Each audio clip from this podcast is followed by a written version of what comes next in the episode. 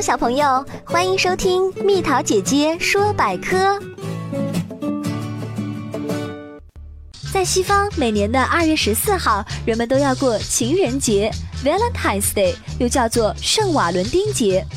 Valentine 其实是一个人的名字，所以过这个节日就是为了纪念瓦伦廷。公元三世纪的时候，罗马帝国皇帝克劳迪乌斯二世在首都罗马宣布废弃所有的婚姻承诺。当时是出于战争的考虑，使更多无所牵挂的男人可以走上战争的疆场。一名叫瓦伦廷的神父没有遵照这个旨意，而继续为相爱的年轻人举行教堂婚礼。事情被告发后，瓦伦廷神父先是被鞭打，然后又被石头砸打。最后，在公元二百七十年二月十四日这天，被送上了绞架，被绞死。